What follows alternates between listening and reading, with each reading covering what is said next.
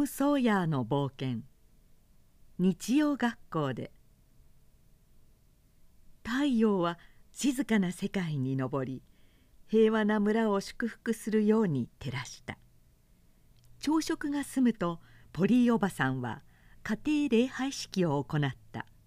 礼拝はまずお祈りで始まったのだがそのお祈りの内容はしっかりした石でできた層にあたる聖書の引用句をおばさんが自分で考えた文句という頼りない漆喰で固めたものだ。この建物の頂上に立って彼女はまるでシナイ山の上にでも立ったような顔をしてモーゼの実会のうちのいかめしい一生を読んで聞かせたのである。それが済むとトムはいわば鉢巻きをし直して聖句の暗記に取りかかるのだ。シッドは幾日も前にもうちゃんと覚え込んでしまっていた。トムは五節でできた聖句を暗記するのに全勢力をつぎ込んだ。彼は三条の水訓を選んだ。というのはそれより短い聖句を見つけることができなかったからである。30分ほど経ってどうやらトムはこの日の家業の全体をおぼろげに頭に畳み込んだがどうもそれ以上には進まなかった。それもそのはず。彼の頭は人間の考えそうなあらゆる問題を考え手は気晴らしになるいろいろな楽しみごとに忙しかったからである。メアリーが彼の本を取り上げて暗唱させた。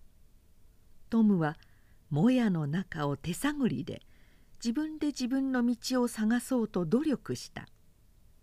幸いなるかな？えー、えー、心。そうだ。心のだ。幸いなるかな？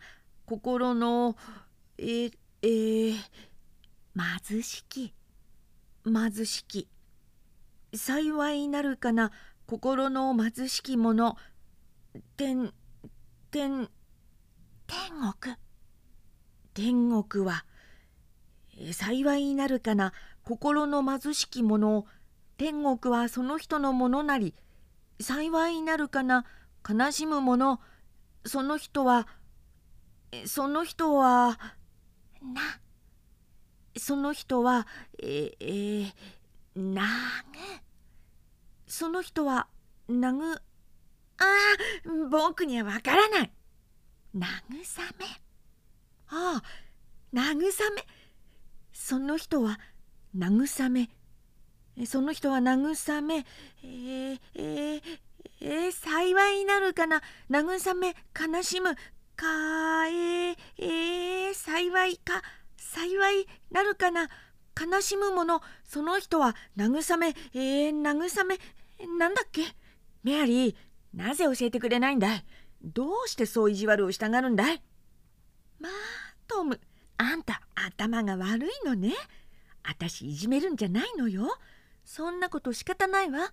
あんたもう一度勉強しなきゃダメよ。がっかりしないでねトム。今にできるようになるから。それでもし覚えられたら私とってもいいものをあげるわ。ね。いい子だからやりましょう。よしやるよ。でもいいものって何さ？メアリーなんだか教えてくれよ。そんなこと気にかけなくったっていいわよトム。私がいいものって言えばいいものに決まってるじゃないの。きっとだね。きっとそうだねメアリー。よし今度こそ覚えちゃうぞ。そこでトムはもう一度特訓だ。そして本当に覚えてしまった。好奇心と何かもらえるという二重の力に押されて勇み立ったので素晴らしい成功を収めた。メアリーは真新しいバーローナイフの12センチ半のやつをくれた。トムは続々と嬉しさがこみ上げてきて体中震えが止まらないほどだった。なるほど。このナイフでは何一つ切れなかった。けれども本物のバーローナイフには違いなかった。ただバーローというだけで恐ろしく大したものだということになっていた。もっとも西部地方の少年たちがこういう武器にはよく偽物ができて本物の評判を落とすものだなどという考えを一体どこで仕入れてきたものか。これは大変不思議なことでこの謎はおそらくこれから先も解けずじまいだろうと思われる。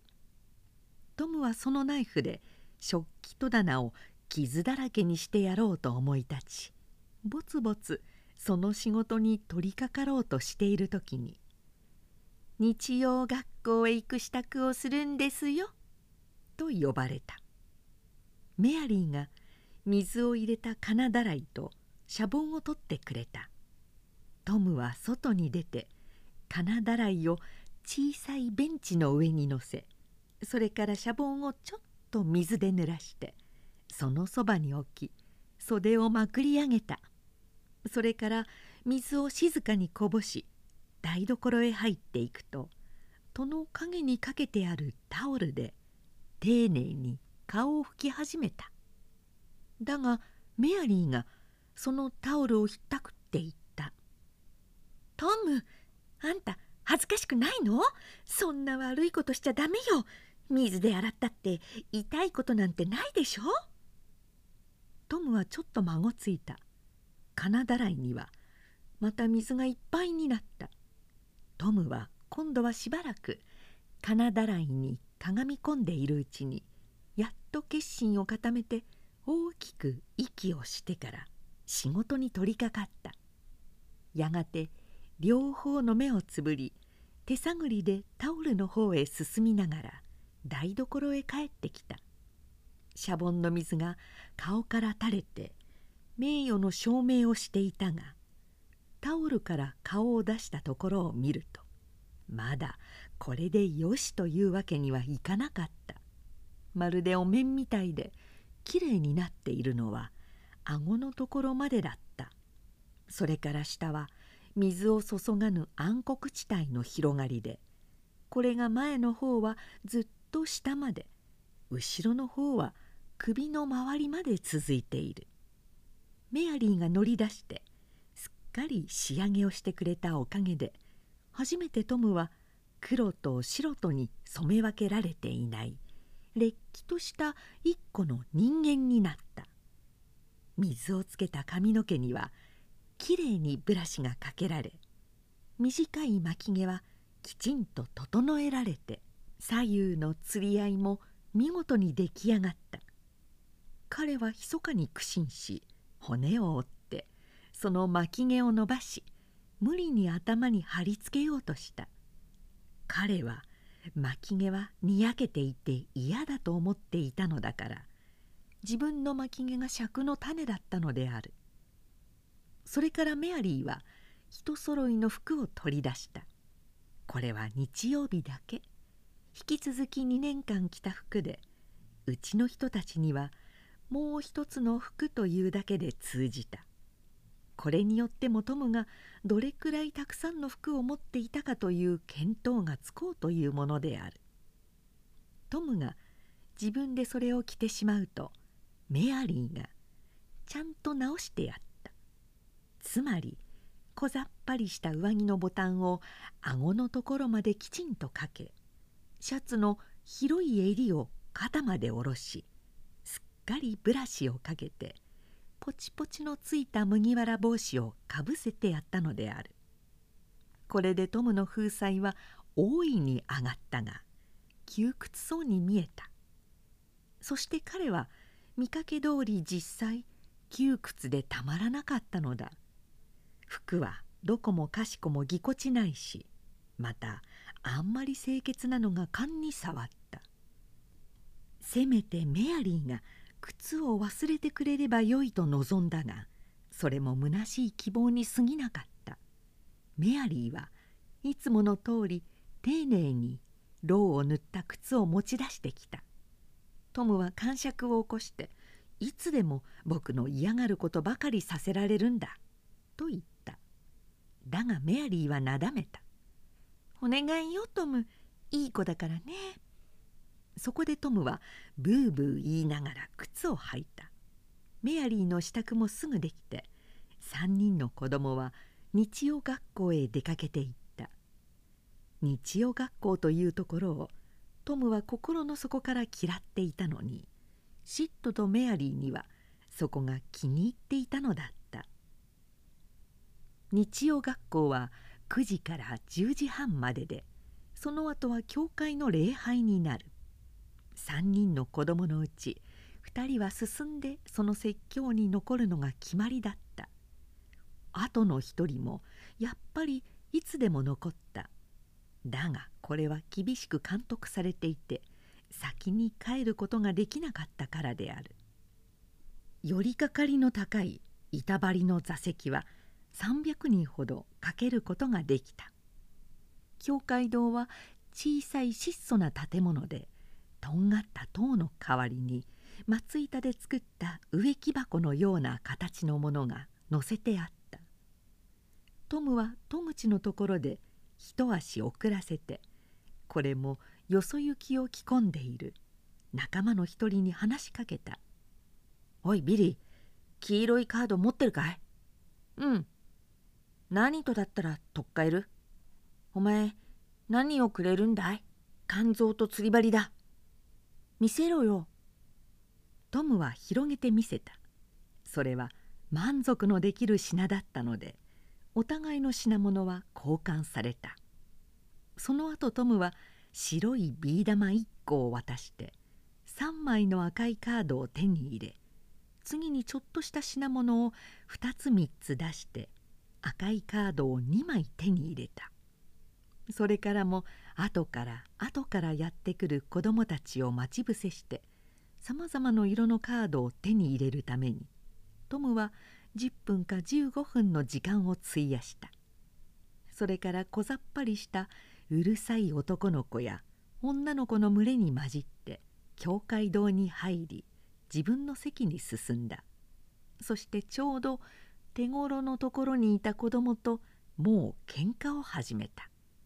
勤勉なかなりの年配の先生がそれを止めただが先生がちょっと背中を向けると途端にトムは隣の腰掛けに座っている子の髪の毛を引っ張りその子がこっちを向いた時には夢中になって本を読んでいた。とすぐ別の子を針でつついた。これは「あっちっち」と言わせたいためだったが先生に見つかって叱られた。トムのクラスには同じような子供たちが揃っていた。どの子も落ち着きのない騒がしい手のかかる子供ばかりだった。暗唱の時間が来ると誰一人満足にできるものはなく始終きっかけを教えてもらわなければやっていけなかったしかしともかくもみんな暗唱を何とかやってのけて誰も彼もご褒美をもらった。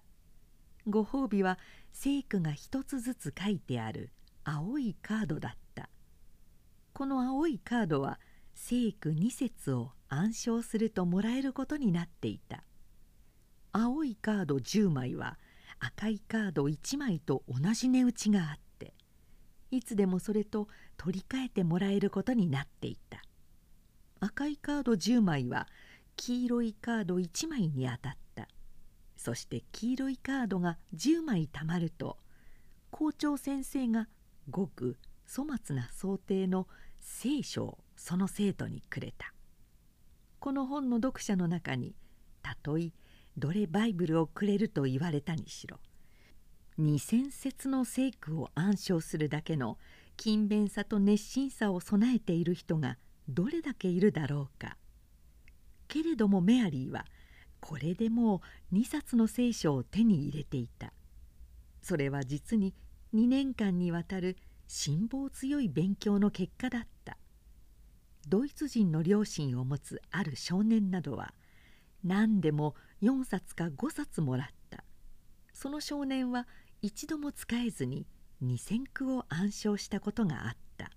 がこれはその子の精神的な能力にあまり大きい負担がかかりすぎたのだろう。彼はその日からというものバカ同様になってしまった。これはこの日曜学校にとって悲しむべき不幸なことだった。というのは何かことがあるたびに校長先生はいつもその子を呼び出してトムの言葉を借りれば大風呂敷を広げさせたのだったからである。カードを集めて聖書を手に入れるために長い退屈な勉強をやり遂げる者は年上の生徒だけだった。この商品にありつける者はごくまれで注目すべき大事件だった。これに成功した生徒はその日の偉大な花形になるのでどの生徒の胸にも新しい野心の火が燃えるのであるがそれがしばしば23週間も続くことがあった。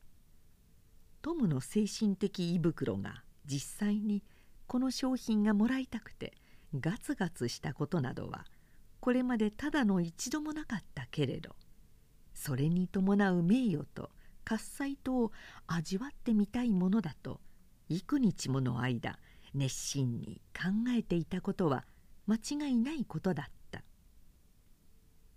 定めの時間が来たので校長先生はページの間に人差し指を挟んだ賛美歌の本を手にして説教台の前に立ち静かにしてと命じた。日曜学校の校長先生がいつもの短いお説教をする時に必ず賛美歌の本を手に持っていることは舞台に立った歌手が音楽会で読書をする時に決まって楽譜を持っているのと同じように必要を書くべからざることになっている。しかしおかしなことには賛美歌の本にしろ楽譜にしろこれを持つ人はどちらもその持っている本を決して覗いても見ないのである。さてこの校長先生は35歳の背のすらりとした人だった。そして赤茶けたヤギひげと同じ色の短い髪の毛を生やしていた。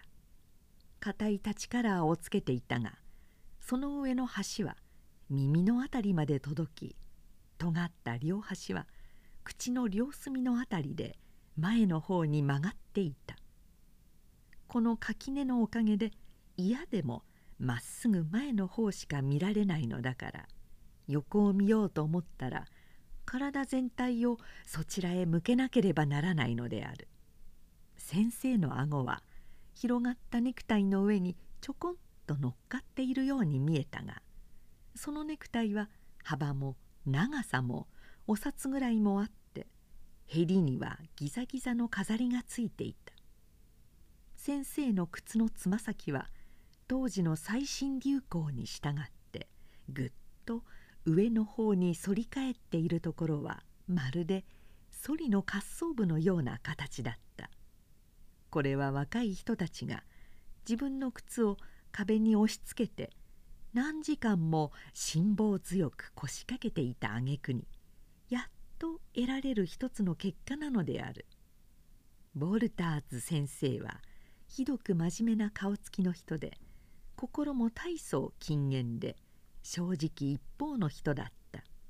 神聖な場所とか事柄とかを尊びこれを俗っぽい出来事と全く切り離していたので日曜学校で話をする声の調子も知らず知らず他の人は全然違った特別の調子になるのも無理はなかった。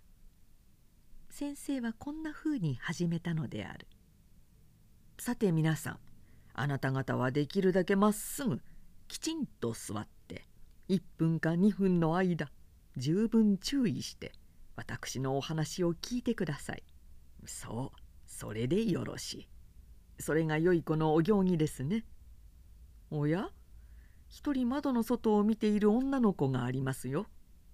私がどこか外の方にいると思っているんじゃないかな。その辺の木の枝にでも止まって小鳥たちにお話をしているんだと思ってるのかな？手を叩きたがってでもいるような忍び笑い私は正しい行いを学び良い子になろうとしてこんなにも大勢の明るい清らかな子供さんたちがこういう場所へ集まってきたのを見るととても嬉しいのだということをお話ししたいと思います。といったような話が後から後から続いた。だがこの演説をこれ以上書き続ける必要はない。それは型通りのもので一向変わり映えのしない皆さんがよくご存知のお話だからである。お話の後の3分の1ぐらいは悪童たちの喧嘩やその他の慰み事で台無しにされてしまったもじもじ動きやおしゃべりがだんだん広く遠くまで広がってとうとうシッドやメアリーのような一人そびえているしっかりした岩の根元まで押し寄せていった。だがウォルターズ先生の声が静まると同時にあらゆる物音がピタリと止まった。演説が終わったことは何と言ってもありがたい。そこで生徒たちはにわかに感謝の気持ちを込めて静粛になったのである。さっき先生がお話をしている間にひそひそ話が生徒の間に広がったのは実はちょっとした珍しい事件。すなわちお客様の到来という事件が起こったからのことでもあった。お客様は弁護士のサッチャー氏で同氏はひどく弱そうな老人と半分白髪の太った中年の立派な紳士と間違いなくその人の奥さんらしい威厳のある婦人とを連れてきた。その婦人の後から一人の子供がついてきた。実はお客様たちが入ってくるまでトムはじりじりしイライラして後悔の念に駆られ良心に責められていたのである。あのエイミー・ローレンスと目を合わせることができず彼女の愛情を込めた視線を感じることが辛くてたまらなかったのであった。ところが新しく入ってきたその小さいお客様を見ると彼の魂はたちまち幸福感に燃え上がった。次の瞬間もう彼は全力を挙げて自分を見せびらかし始めた。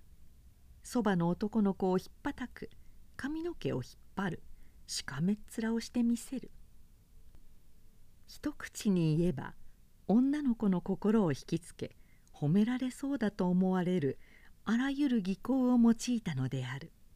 この無我夢中の間にもただ一つのことこの天使の家の庭で恥ずかしめにあった記憶がこの喜びに影をさしたが砂の上に書かれた文字は今や打ち寄せてきた幸福の波に現れて早くも消えかかっていた。お客様には一番高い名誉の席が与えられた。そしてウォルターズ先生は演説を済ますとすぐにお客様たちを生徒に紹介した。中年の紳士は偉大な名士。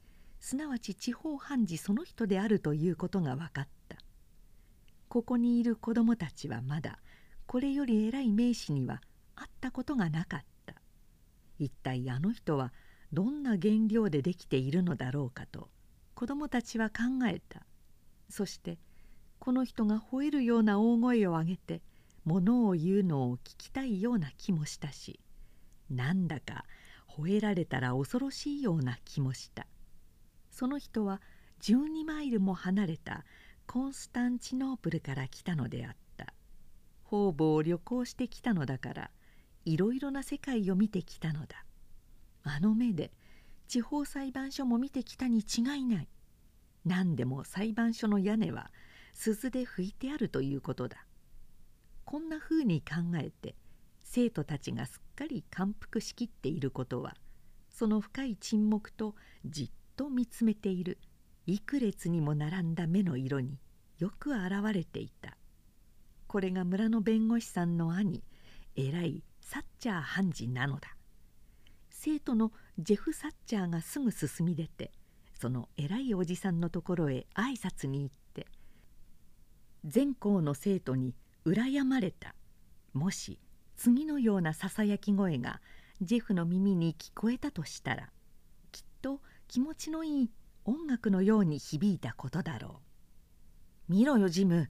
あいつは出かけていくぜ。やい見ろよ。あいつは握手しに行くんだぜ。あああの人と握手してやがら。なあお前ジェフになりたいと思わねえか？ボルターズさんも見せびらかしを始めてしまった。役員らしい忙しそうな仕事ぶりを何から何までお目にかける気になったのだ。命令を出したり判断を下したりここかしこあらゆるところで的が見当たり次第用を言いつけたりしたのである。図書係の先生も見せびらかしだ。両手に本をいっぱい抱えてあちこち駆け回り子役人が得意になってやりたがる。あの空騒ぎやぺちゃくちゃまくし立てるおしゃべりをしてみせた。若い女の先生たちも見せびらかしをやった。たった今まで平手打ちを食らわして脅かしつけていた。その生徒たちの方に優しくかがみ込んで悪い子にはきれいな指を上げて注意をしたりいい子の頭には優しく手を置いて撫でてやったりした。若い男の先生たちもちょっと小言を言ったり少しばかり選ぶってみせたり公平に叱ったりして大いに見せびらかした。そして大抵の先生は男も女も説教台のそばに備え付けてある。本棚のところで仕事をし始めた。その仕事というのは2度も3度も繰り返しをしなければならない仕事だったらしい。そのため少しごたごたするらしい様子だった。女の子たちもいろいろなふうに見せびらかしたし男の子たちもひどく勤勉に見せびらかしたので投げる紙玉や息を殺したつかみ合いやで空気が濁ってくるほどだった。そしてこういうすべての騒ぎの上にその偉人はでんと腰を下ろして威厳に満ちた裁判官らしい微笑みを街道中の者に投げかけていた。そして自分自身の偉さという太陽の光の中でいい気持ちに我が身を温めていたのである。つまりこの人もまた見せびらかしていたわけだ。ウォルターズ先生の大きな喜びを完全にするためにはもう一つのことが足りなかったのである。それは聖書のご褒美を出して振動のご披露をするということであった。23枚の黄色いカードを持っている生徒は幾人かいたがご褒美をもらえるだけの枚数を持っている者は誰一人としていなかったのだ。先生は前もってめぼしい生徒の間を尋ね回ってみたのである。先生はどんな犠牲を払ってもいいからあのドイツの少年を元通りの健全な頭にして呼び返したいものだと思った。ところがこの絶望的な瞬間にトム・ソーヤーが黄色いカードを9枚赤いカードを9枚青いカードを10枚持って進み出てこれで聖書と取り替えていただきたいというのだ。聖典の霹靂とはまさにこのことだ。ウォルターズ先生はまだこれから先10年の間はこの方面からの申し入れはまずないものと思っていた。しかし確かにごまかしではない。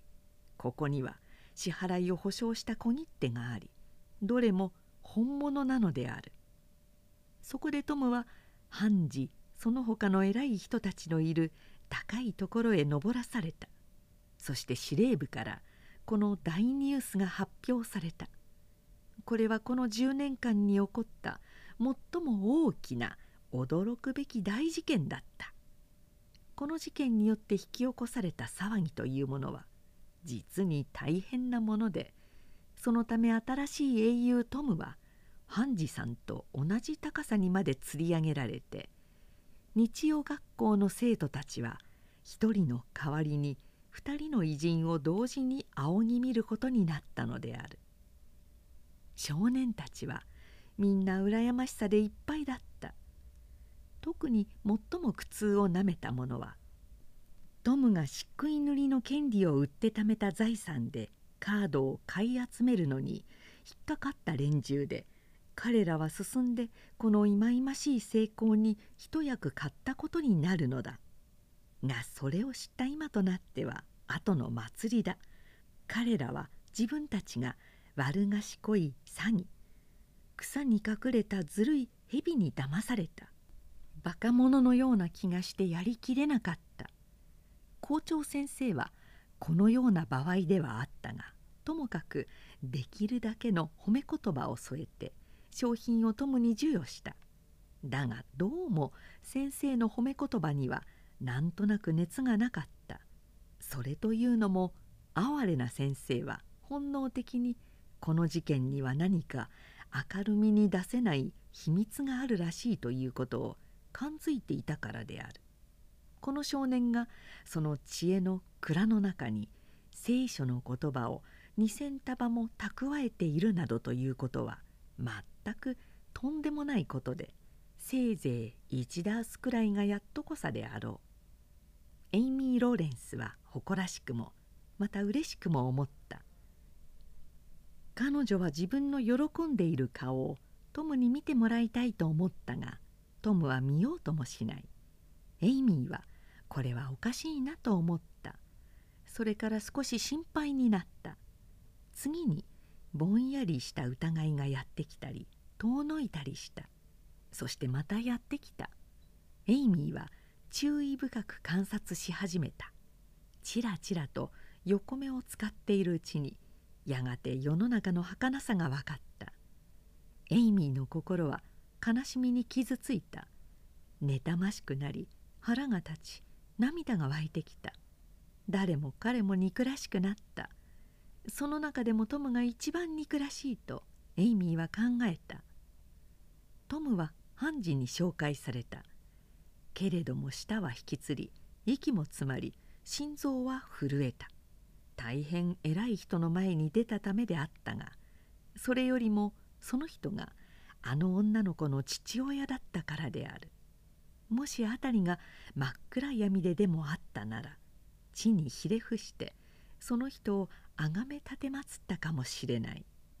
判事はトムの頭に手を乗せて立派な若者だと言い。何という名前かと尋ねた。少年はどもったり息を詰まらせたりしたあげくやっとのことで言った「トム」ああいやトムではあるまい。本当はトマス。そうそうだね。私はそれにもう少し何かがつくのではないかと思うがね。それはそれで大変よろしい。しかし君にはもう一つ名前があったはずだがそれを教えてくれないかね。トマスこの方に君の名字を言いなさい」とウォルターズ先生が言った。そしてちゃんとでありますと丁寧にお話しするのです。お行儀を忘れてはなりませんよ。トマス・ソーヤーであります。そうだいい子だ。立派な子だ。立派な男らしい少年だ。2,000の聖句といえば大変な数です。驚くべき全く驚くべき数ですからね。君はそれをみんな覚え込んだ苦労を悔やむことは決してありますまい。なぜならば知識こそはこの世の何者よりも値打ちがあるからです。偉大な人間善良な人間を作るものは知識なのです。トマス君もいつかは必ず偉大な人善良な人になるに違いない。その時君は昔を振り返って言うだろう。これは皆少年時代のあのありがたい日曜学校のおかげであるこれは皆学ぶことを教えてくださった懐かしい先生方のおかげであるこれは皆自分を励まし見守り美しい聖書をくださったあの立派な校長先生のおかげである。おお素晴らしい優美な聖書。私はいつもこれを自分のものとして持っていよう。これはすべて正しい教育のおかげなのだ。こんなふうに君は考えるに違いないのだよトマス。そしてこの2,000の聖句に対して君はお金をもらいたいなどとは思いませんね。そうだともそんなことを思うはずはない。それでは私とこの奥さんに君が覚えたことを少し話してくれませんか？話してくれますね。そう無論話してくれるはずだ。私たちはよく勉強する子供たちが大好きなのだからね。ところでもちろん君は十二使徒の名前は残らず知っていますね。では最初に主に選ばれた2人の使徒は誰と誰とでしたかね？トムはボタン穴をいじくり打ちきそうな様子をしていたがこう尋ねられると真っ赤になって下を向いた。ウォルターズ先生はがっかりした。